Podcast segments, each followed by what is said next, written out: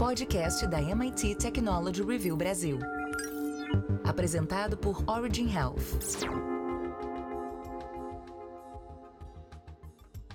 Olá, bem-vindas e bem-vindos ao podcast da MIT Technology Review Brasil, apresentado pela Origin. Eu sou Laura Murta e hoje, junto com Camila Pepe e Jonas Sertório, vamos falar de um assunto recorrente aqui no podcast, que é a inovação em saúde no cenário brasileiro e como a biotecnologia brasileira tem se posicionado no mercado mundial. Esse podcast é vertical de saúde da MIT Technology Review Brasil, em que falamos sobre biotecnologia e inovação em saúde. O termo incubadora de empresas faz referência à técnica inovadora que se mostrou essencial para os primeiros dias de vida e evoluiu tecnologicamente com o passar do tempo, tornando-se sinônimo de sobrevivência após partos prematuros. Então, com um propósito semelhante ao da assistência neonatal, o termo acabou difundido nos Estados Unidos e Europa por instituições que buscavam apoiar empresas ainda em estágio inicial de desenvolvimento. O objetivo era auxiliá-las a traçar um caminho promissor, mostrando até onde uma ideia inovadora pode chegar no mercado, conectando pesquisadores a negócios e atraindo investidores. Faça parte da comunidade MIT Technology Review Brasil e assine nosso conteúdo em mittechreview.com.br barra assine. MIT Tech Review barra assine. Camila, essas incubadoras são reconhecidamente um game changer. Mas qual é de fato o impacto delas na criação e amadurecimento das startups? E quando a gente fala de Brasil, a gente já comentou aqui no podcast que o nosso país é considerado um terreno fértil para ideias inovadoras. Você pode compartilhar algum case de sucesso de incubadoras no Brasil? Sim, Laura. Então, diferentes relatórios sobre os mercados brasileiro e global apontam que cerca de 80% das startups lançadas dentro de incubadoras conseguem sobreviver no longo prazo. Em compensação, entre as que buscam se alavancar sem esse tipo de apoio, a porcentagem cai drasticamente. A consultoria CB Insights reportou que apenas 10% das startups sobrevivem sozinhas, sendo que 70% encerram as atividades entre 2 e 5 anos de existência. Nesse Nesse ponto, as incubadoras têm um papel muito importante. Cinco anos atrás, foi criada a primeira incubadora de startups com foco em saúde humana no Brasil. Naquela época, embora sem haver uma estrutura robusta para investimento em inovação, o país foi considerado um terreno fértil para ideias inovadoras. O Einstein deu a essa iniciativa o nome de Eretz Bio, em referência a Israel e ao avanço tecnológico do país a Eretz conseguiu desenvolver, ao longo desse tempo, um ambiente capaz de fornecer mentoria, suporte e investimento a startups em fase inicial, além de participar de articulações e promover conexões para transformar as soluções propostas em produtos para o mercado. Hoje, empresas incubadas há cinco anos ganham destaque no mercado. A Anestec, idealizadora do AXREG, plataforma de anestesiologia digital, traz mais segurança para cirurgias realizadas no país. A MedRoom tornou-se uma premiada startup brasileira focada em soluções de realidade virtual para educação em saúde. E a Genômica, um laboratório clínico para testes moleculares e genéticos nas áreas de doenças raras, hereditárias, oncologia, hemato-oncologia e bem-estar, foi adquirida pelo Hospital Albert Einstein. Os números registrados também indicam um caminho otimista. De 120 startups incubadas desde 2017, apenas 5 foram descontinuadas após uma avaliação franca sobre produto, maturação e mercado. Camila Hernandes, que é gerente de inovação da Aretz Bio, diz que esse índice demonstra como estamos amadurecendo a visão de inovação, fomentando novos produtos, criando fluxos para que pesquisadores entendam mais o perfil do mercado global e mitigando riscos para que investidores olhem a área de ciência da vida brasileira como uma aposta real de retorno. E Jonas, ao longo desse caminho de amadurecimento da Eretz Bio como incubadora, quais foram os aprendizados? A gente tem exemplos de atuação de startups no cenário internacional? Bom, Laura, os cinco anos da Eretz Bio geraram cases de sucesso e aprendizados sobre o comportamento do mercado. No início do projeto, por exemplo, as soluções em saúde se concentravam no digital, e havia uma crença no país de que a tecnologia poderia ser utilizada para aumentar a segurança dos idosos. No entanto, em 2017, o público-alvo não estava tão preparado para lidar com esse tipo de monitoramento como em 2021, quando houve uma digitalização acelerada do setor em decorrência da pandemia da Covid-19. Outro movimento foi o avanço das novas tecnologias e das deep techs, que influenciaram a área da saúde na busca por soluções cada vez mais sofisticadas. Na avaliação de Camila Hernandes, com investimento adequado e as parcerias certas, o Brasil tem potencial para se equiparar a países como os Estados Unidos, que já possuem a cultura de inovação enraizada. A gerente da Eretzbill explica que se tornou crucial desenvolver programas específicos para o investimento em deep techs e em soluções digitais de saúde separadamente, pois tanto o tempo de maturação quanto o investimento seguem linhas cronológicas diferentes. Hoje, a Eretzbill tem um ecossistema pronto para aprimorar desde soluções digitais até devices e medicamentos inovadores. A Eretzbill segue em parceria com empresas de tecnologia, laboratórios farmacêuticos e universidades. Atualmente, a iniciativa tem 150 projetos com startups de 20 países diferentes, com uma rede de 15 mil especialistas disponíveis para apoiar os projetos, já incubou mais de 120 microempresas e investiu em 30 health techs. A Falcon Technologies, uma das primeiras empresas incubadas na Eretz, permitiu que uma ideia de José Augusto Stuck, Flávio Pascoal Vieira e Diego Lencioni se transformasse em um produto global. Desde 2016, os três trabalham para realizar o sonho de combater a deficiência visual grave e a cegueira no mundo, considerando que 75% dos casos podem ser prevenidos com exames e tratamentos no momento correto, segundo dados da Organização Mundial da Saúde. A motivação surgiu porque o irmão de Diego nasceu com uma doença ocular e os amigos se uniram para desenvolver um dispositivo móvel a fim de popularizar o exame de fundo de olho, onde ficam retina, artérias, veias e nervos. O exame faz parte da estratégia de prevenção de doenças oculares e de monitoramento de outras condições, como a diabetes e o glaucoma. O protótipo testado na cidade de São Carlos, no interior de São Paulo, era um retinógrafo portátil com ele, foi possível executar a ideia de realizar um exame complexo em qualquer lugar, sem a necessidade da presença física de um especialista ou de uma grande estrutura de diagnóstico. Com a evolução tecnológica e o investimento na ideia, o dispositivo se transformou em uma plataforma. Hoje é possível que uma enfermeira faça o exame com um dispositivo portátil e compartilhe a imagem em tempo real com um médico especialista em outro estado, que tem o auxílio da inteligência artificial para dar o diagnóstico, explica o fundador da Falcon Technologies, José Stuckey. A caminhada até a aprovação do produto não foi fácil e os empreendedores precisaram investir dinheiro próprio para tirar a ideia do papel. Ao longo do desenvolvimento, a plataforma recebeu o apoio da Bill e foi financiada pela Fundação de Amparo à Pesquisa do Estado de São Paulo e pela financiadora de estudos e projetos, a FINEP. O produto começou a ser vendido em 2019 com produção 100% nacional e já está em quatro mercados: Brasil, Estados Unidos, Japão e Colômbia. Desde então, a tecnologia batizada com o nome Air já capturou 10 milhões de imagens de fundo de olho.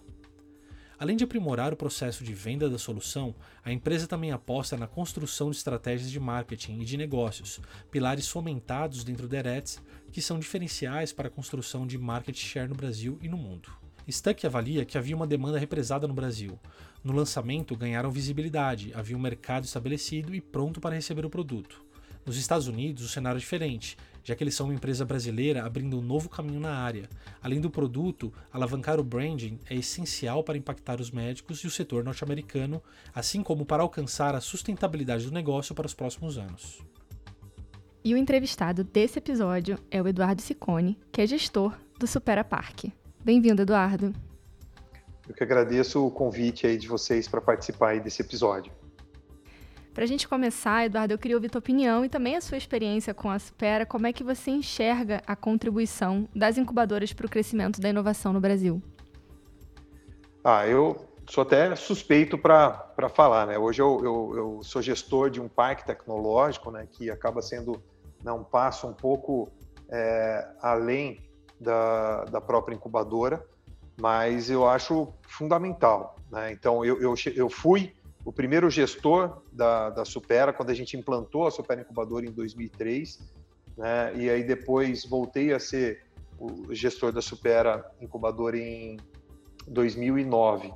Né? E aí, se você olhar né, é, o próprio conceito né, de incubadora de empresas, de cuidar né, das empresas nos primeiros anos de vida dela, e aí você é, olha para a taxa de mortalidade que a gente tem das empresas né, fora da incubadora, né, só por isso já, já, já se justifica né, investimentos no, num projeto de incubadora de empresas. Né? Então, é, eu acho que a contribuição das incubadoras de base tecnológica né, para o desenvolvimento da inovação no Brasil, ela, ela, ela foi muito grande. Né? Seja para a própria sobrevivência né, da, das empresas, seja, por exemplo, no nosso caso, que é, é ligado a uma universidade, né, ela está instalado dentro de uma universidade, para fazer essa conexão da universidade com o mercado e trazer né, os projetos de pesquisa, as tecnologias que são desenvolvidas dentro da universidade e ajudar no desenvolvimento disso e colocar é, no mercado, ou mesmo né, no desenvolvimento aí de, de, inovações e tecnologias que não estão ligadas à, à universidade. Mas acho que tem um papel fundamental aí no, no, no desenvolvimento da inovação aí do, do Brasil nos últimos anos. Legal, Eduardo. E só para a gente trazer aqui também um pouco para o contexto da área da saúde, né? Como que você enxerga a área da saúde dentro desse cenário é, que você trouxe aí, até mesmo dentro da Supera? A gente, quando estava é, falando aqui no episódio, já trouxe o exemplo da Eretz Bio, mas é que a gente queria ouvir, através da sua experiência, como que a gente vem desenvolvendo e até posicionando a biotecnologia brasileira dentro desse cenário mundial. Tá. É, então, se você pegar, por exemplo, para a característica da, da Supera, né, hoje nós estamos aí com em torno de 90 empresas instaladas dentro da, da incubadora, tá? nas mais diversas categorias, tá? e considerando desde pré-incubação, né, incubação, centro de negócios. É, 70% das empresas que estão instaladas aqui hoje na Supera, ela, as empresas vêm do, do setor de saúde. Tá? É, até porque, se você olhar né, para as características do município, da região que a gente está instalado, que é Ribeirão Preto, né, é, dentro de uma universidade, dentro do campus da Universidade de São Paulo, que é um campus é, majoritariamente focado na área de, de saúde, é, faz todo sentido a gente ter esse número é, de empresas aqui no, na incubadora. Agora, como é que é, eu vejo esse cenário né, do, do, do, crescimento da importância da saúde e, e comparando isso com, com outros países, é, obviamente que a gente ainda tem um longo caminho a ser é, percorrido. Né? A gente já conseguiu trilhar muitas coisas, né? hoje o contexto em que a gente está inserido hoje é completamente diferente do, de, por exemplo, quando a gente iniciou a incubadora em, em, em 2003, né?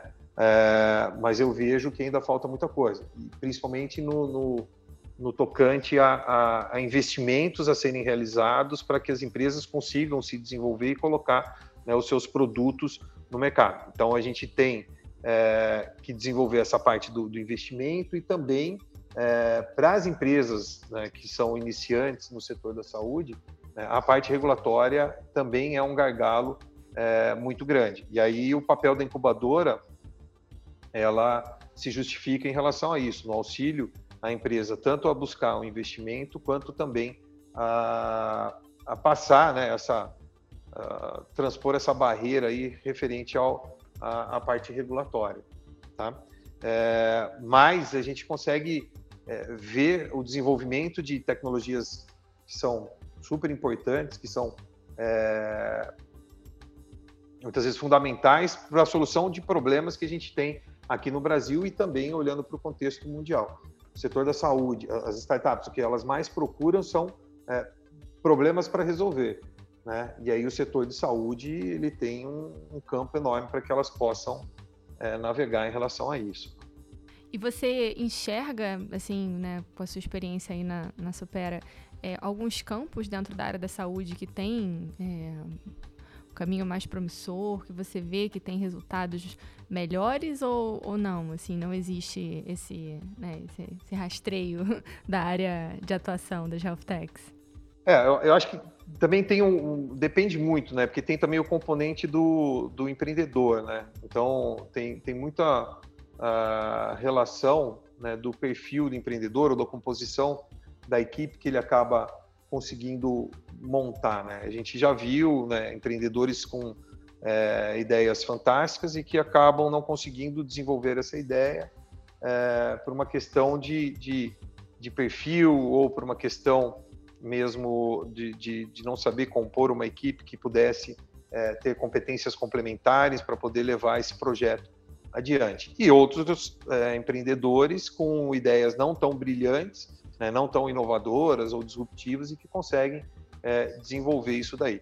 Então, é, acho que a gente não pode deixar de olhar um pouco para esse lado também. É lógico que quando a gente olha para né, é, tendências, esse tipo de coisa, a gente está olhando aí da, das health techs, a gente está olhando a, a parte, né, um desenvolvimento gigantesco na parte digital, mas é, biotecnologia também é um outro setor né, que é muito forte aqui no, no Supera, é, terapia celular, é, enfim. Então, a gente tem alguns setores que são setores promissores, né, e a gente tenta monitorar um pouco isso daí também para ajudar as empresas nos mapeamentos que a gente faz. Né? Então, tem, existe um, um, um, setor aqui dentro do Supera, que é o setor de estudos setoriais, que ele também é, olha para essas tendências. Então, a gente tenta identificar um pouco dessas tendências para ajudar as empresas. Falar, ó, você está indo por aqui, mas ó, o mundo inteiro está indo por esse lado.